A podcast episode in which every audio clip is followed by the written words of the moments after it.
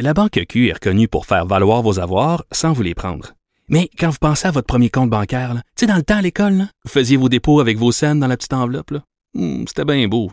Mais avec le temps, ce vieux compte-là vous a coûté des milliers de dollars en frais, puis vous ne faites pas une scène d'intérêt. Avec la Banque Q, vous obtenez des intérêts élevés et aucun frais sur vos services bancaires courants. Autrement dit, ça fait pas mal plus de scènes dans votre enveloppe, ça. Banque Q. Faites valoir vos avoirs. Visitez banqueq.ca pour en savoir plus. Pendant que votre attention est centrée sur cette voix qui vous parle ici, ou encore là, tout près ici, très loin là-bas, ou même très, très loin. Celle de Desjardins Entreprises est centrée sur plus de 400 000 entreprises partout autour de vous. Depuis plus de 120 ans, nos équipes dédiées accompagnent les entrepreneurs d'ici à chaque étape pour qu'ils puissent rester centrés sur ce qui compte, la croissance de leur entreprise. Avertissement. Cette émission peut provoquer des débats et des prises de position pas comme les autres. Vous écoutez Sophie Durocher. Ils étaient vingt et cent, ils étaient des milliers, nus et maigres, tremblants dans ces wagons plombés qui déchiraient la nuit de leurs ongles battants. Ils étaient des milliers, ils étaient vingt et cent. À chaque fois que j'entends cette chanson-là, j'ai des frissons dans le dos et vous aussi sûrement. C'est donc Nuit et brouillard de Jean Ferrat, une chanson qui parle des euh, des juifs euh, qu'on avait mis dans des euh, oui dans des trains à bestiaux pour les amener vers les camps de concentration. Pourquoi je vous fais jouer cette chanson-là aujourd'hui? Parce que le 27 janvier, c'est la journée internationale du souvenir de l'Holocauste et comme le disait Jean Ferrat dans sa chanson, il ne faut pas oublier comment trouver les mots pour qu'aujourd'hui encore en 2022 on se rappelle ce qui s'est passé pendant l'Holocauste. On va en parler avec Audrey Licop, elle est directrice générale adjointe du musée de l'Holocauste de Montréal. Bonjour madame Licop. Bonjour. D'abord, c'est important de mentionner que vous euh, vous êtes donc au musée de l'Holocauste de Montréal. C'est le seul et unique musée de l'Holocauste à travers tout le pays. Oui, euh, nous sommes euh, la seule institution muséale reconnue au Canada, c'est-à-dire que nous avons une euh, collection euh, d'objets et d'archives et de témoignages de survivants organisés scientifiquement. Mais vous avez également des centres d'interprétation de l'Holocauste au Canada, notamment à Vancouver ou Toronto. Mais à Montréal, c'est un c'est un Oui. musée extrêmement important, méconnu selon moi. Quand on souligne le 27 janvier cette journée internationale du souvenir de l'Holocauste, votre priorité à vous, c'est quoi? Qu'est-ce qu'on devrait retenir? Si mettons, euh, adressez-vous par exemple à un adolescent, quelqu'un qui a 13-14 ans, qui dans ses cours d'histoire euh, a vaguement entendu parler. Qu'est-ce que cette, ce jeune-là, québécois, devrait retenir de ce qui s'est passé? Eh bien, euh, d'abord, euh, je serais euh, très contente qu'il qu'il pose des questions et que euh, il n'ait pas peur de montrer qu'il ne sait pas, parce que en montrant qu'on ne sait pas, eh bien, c'est déjà le premier pas pour apprendre. Et donc ça, j'en serais très heureuse. Et je lui dirais que ce qu'il faut qu'il retienne, c'est peut-être pas les chiffres, c'est pas les images d'horreur, mais c'est plutôt que pour que cette horreur-loi euh, se produise, il faut qu'il y ait une organisation, une planification, et que ça, c'est une organisation politique en fait qui met tout ça en Oui. place, et que nous, en tant que citoyens, euh, on peut veiller à ce que euh, l'idéologie euh, ne, euh, ne mène pas à des politiques destructrices. C'est-à-dire qu'on veut pas que ça se reproduise, évidemment. Pourtant, il y a eu euh, dans l'histoire après, évidemment, l'Holocauste, d'autres Oui. génocides. Je pense évidemment euh, au Rwanda, mais aucun Oui. de la même ampleur et avec la même organisation, bien sûr, que ce qui s'était passé pendant euh, l'Holocauste. Euh, si on va au musée de l'Holocauste, qu'est-ce qu'on peut voir et je dirais quel est euh, l'artefact ou quel est euh, l'élément d'information qui, selon votre expérience, est la plus percutante, Ce- celui euh, dont les gens vous disent bon ben ça vraiment cette euh, cette affiche là ou cet accessoire là, ça m'a vraiment euh, impressionné, Ah. ça m'a vraiment ébranlé. Oui, bah, je pense que euh, quand on visite le musée de l'Holocauste euh, à Montréal, on est euh, impressionné par les histoires humaines qui sont racontées parce que ce musée a été constitué par des survivants de l'Holocauste qui sont venus s'installer à Montréal après la guerre. Et beaucoup de visiteurs retiennent évidemment la découverte de l'objet qu'on appelle le cœur d'Aojit. C'est un petit carnet en forme de cœur qui a été fabriqué euh, par euh, une madame qui s'appelait euh, Zlatka Pitlouk et il a été fabriqué en l'honneur de Fania Feiner qui allait avoir 20 ans en décembre, juste avant d'être d'être que que l'armée soviétique arrive pour libérer le camp. Et elle allait avoir 20 ans et donc Zlatka s'est dit eh bien Auschwitz ou pas Auschwitz, nous te souhaiterons, nous soulignerons ton anniversaire. Et c'est ça qui se dégage de notre musée, c'est cette humanité.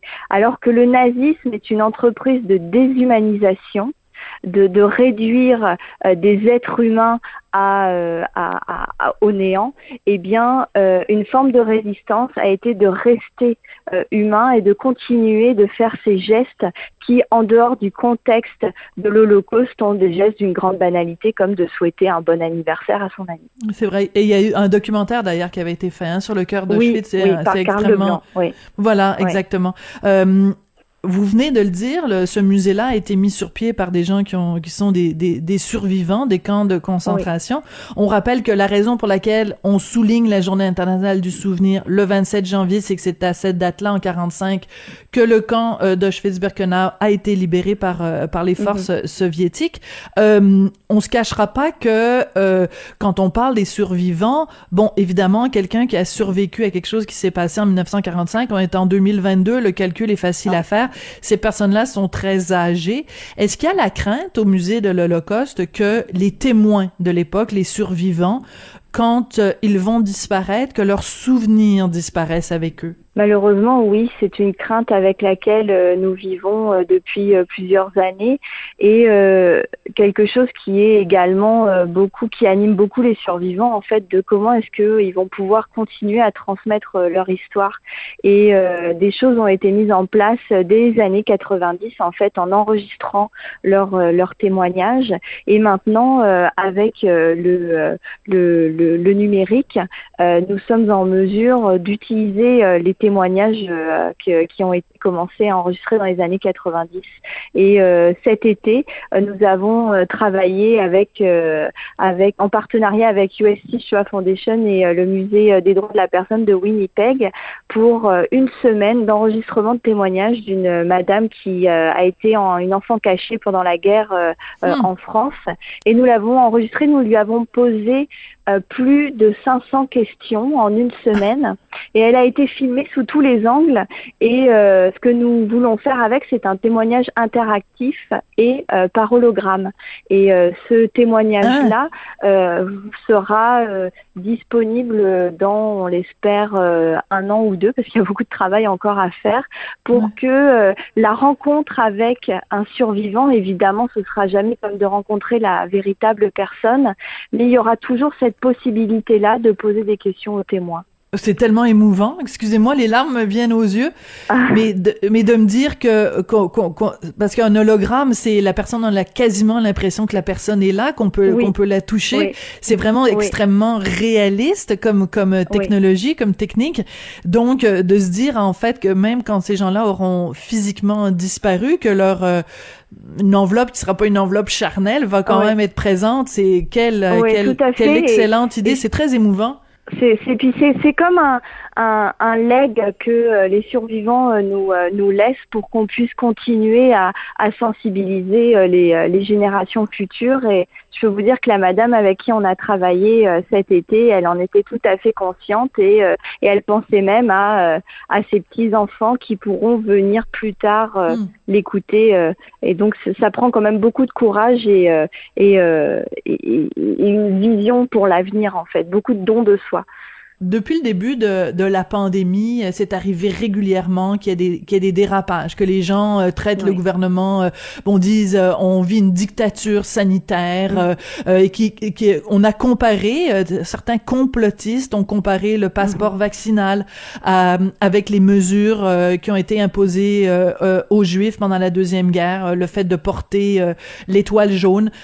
récemment, il y a quelqu'un qui m'a insulté sur les médias sociaux, donc je suis allée voir sur son compte Facebook et euh, au lieu d'avoir une photo de lui, c'était euh, euh, l'étoile l'étoile jaune et c'était écrit passeport vaccinal. Et cette image-là, Madame Licop, m'a frappé de plein fouet. Je trouve abominable en 2022 que quiconque ose une comparaison entre ce qui se passe en ce moment et ce qui s'est passé au moment de l'Holocauste. Ma question est la suivante. Comment on fait pour que les gens cessent de banaliser ce qui s'est passé euh, mm. euh, au moment de l'Holocauste, parce que il n'y a aucune commune mesure avec ce qui se passe en ce moment. Comment on fait pour changer les mentalités? Euh, C'est une grande question et je suis vraiment désolée que vous ayez à vivre, que vous ayez eu à vivre oh, ben, ça.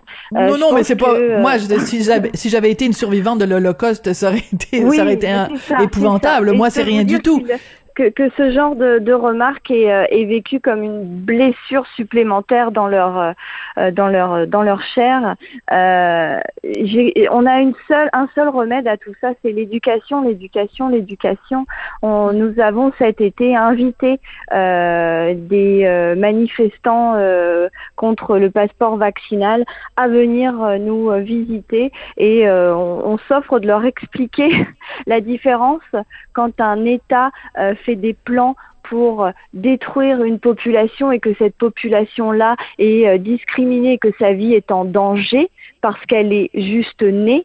Et quand euh, une autre, euh, une personne ou un groupe de personnes, lui, euh, se retrouve à, à, se voir imposer une mesure telle que le passeport vaccinal pour enfin être protégé de lui-même et en fait de protéger toute, toute une population. Et ces gens-là ne sont ni en danger de mort, ne perdent pas leur emploi, ne, ne risquent pas de, de, de mourir parce qu'ils sont nés euh, contre le passeport. Donc euh, c'est là toute la différence en fait.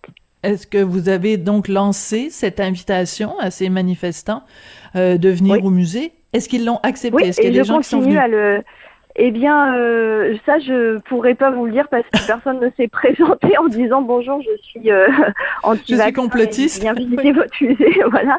Mais, euh, mais, euh, mais je, je continue. Nous continuons à lancer cette invitation. Venez nous visiter. Venez, on va, euh, venez apprendre l'histoire et, et, et, vous verrez la différence. Manifester dans une démocratie son désaccord c'est une chose et c'est tout à fait correct. Euh, avoir recours à la violence, euh, c'en est une autre. Et euh, on n'a pas besoin d'être une victime d'un génocide pour pouvoir faire son point. Euh, quelle, que, quelle que soit notre opinion. Et euh, on pourrait peut-être aussi euh, mettre un moratoire sur traiter les gens de nazis ou traiter les gens de, de collabos et tout ça. C'est toute une, une terminologie qui est très teintée. On devrait laisser cette, cette terminologie-là tout, tout à fait, c'est insultant pour ceux qui l'ont vécu, comme vous l'avez dit, c'est banaliser euh, euh, la souffrance de, euh, de, millions de personnes. Et mais je pense que c'est surtout un manque de connaissance de l'histoire et de compréhension de ce que c'était que le nazisme. Oui. Euh, quand vous dites il y a une seule solution, c'est euh, l'éducation, l'éducation, l'éducation. Parlez-nous justement euh, de, de parce que là, je sais qu'avec les mesures sanitaires, peut-être que c'est plus mhm. compliqué. Est-ce que euh, vous pouvez encore, malgré la pandémie, euh, accueillir Ben, vous rappelez que les musées restent ouverts hein, ça, pendant la pandémie. Les, les musées sont, sont, sont encore ouverts. Mais écoutez, on, on, a dû se, retourner très rapidement vers le numérique et nos animations de cours virtuels, de témoignages virtuels ont, ont, continué à, se, donner depuis ces deux dernières années et beaucoup d'enseignants ont continué à faire appel à nous, donc sous d'autres formes. Donc mes collègues qui sont à l'éducation et à la médiation ont travaillé très fort grâce aux technologies. On s'est rendu dans les classes via via l'internet et des cours virtuels, des ateliers ont été donnés. Je peux vous dire que les enseignants se sont pas démobilisés pour continuer à faire leur travail en ce qui nous concerne quand euh, les gens euh, euh, sont sensibilisés comme ça, bon, vous parlez de, de, de, de, de jeunes, évidemment, dans les écoles, mm-hmm. euh, c'est quoi la chose qui ressort? C'est-à-dire, euh, parce que moi, personnellement, ça fait des années que je le dis, je trouve que dans le système scolaire québécois, on ne parle pas assez, on ne parle pas suffisamment de l'Holocauste, on ne parle mm-hmm. pas, on ne passe pas assez de temps à parler de la Deuxième Guerre mondiale, les causes et les conséquences, on passe pas assez de à parler de la réalité euh, dans les camps. Euh, quand les jeunes ont été exposés à ça, c'est quoi l'aspect, disons, euh, qui ressort qu'ils ne savaient pas avant et qu'ils ont appris après avoir été exposés au musée? Euh, Ce qui ressort souvent, alors s'ils ont eu euh, l'opportunité, la grande chance de rencontrer un témoignage de survivants, ils restent toujours très émus d'être, d'avoir eu l'impression de toucher l'histoire quelque part. Et, et ce qui ressort souvent dans les dans les discussions après, c'est euh, l'injustice euh, vécue et euh, ça, ça les ça, ça les retourne, ça les, ça, ça les mobilise même, je dirais. Donc, il faut à ce moment-là que nous, on, on, puisse saisir ce moment-là où ils sont prêts à se mobiliser pour les, les sensibiliser et, et, et voilà. Mais c'est vraiment l'injustice qui vient chercher les jeunes. Absolument. Euh, une injustice, euh, oui, vraiment, c'est un, c'est même euh, quasiment un euphémisme. Audrey Licop, je rappelle que vous êtes directrice générale adjointe du musée de l'Holocauste de Montréal. Aujourd'hui, 27 janvier, on souligne la journée internationale du souvenir de l'Holocauste. Donc, euh, n'oublions pas ce qui s'est passé et euh, assurons-nous que ça ne se reproduise jamais. Merci beaucoup d'être venu nous parler aujourd'hui. Merci à vous. Et voilà, c'est comme ça que se termine euh, l'émission sur une pointe d'émotion, bien sûr. Merci à Jean-François Paquet à la réalisation, à la mise en onde. Merci à Julien Boutillier, Maude Boutet, Luc Fortin à la recherche. On se retrouve demain.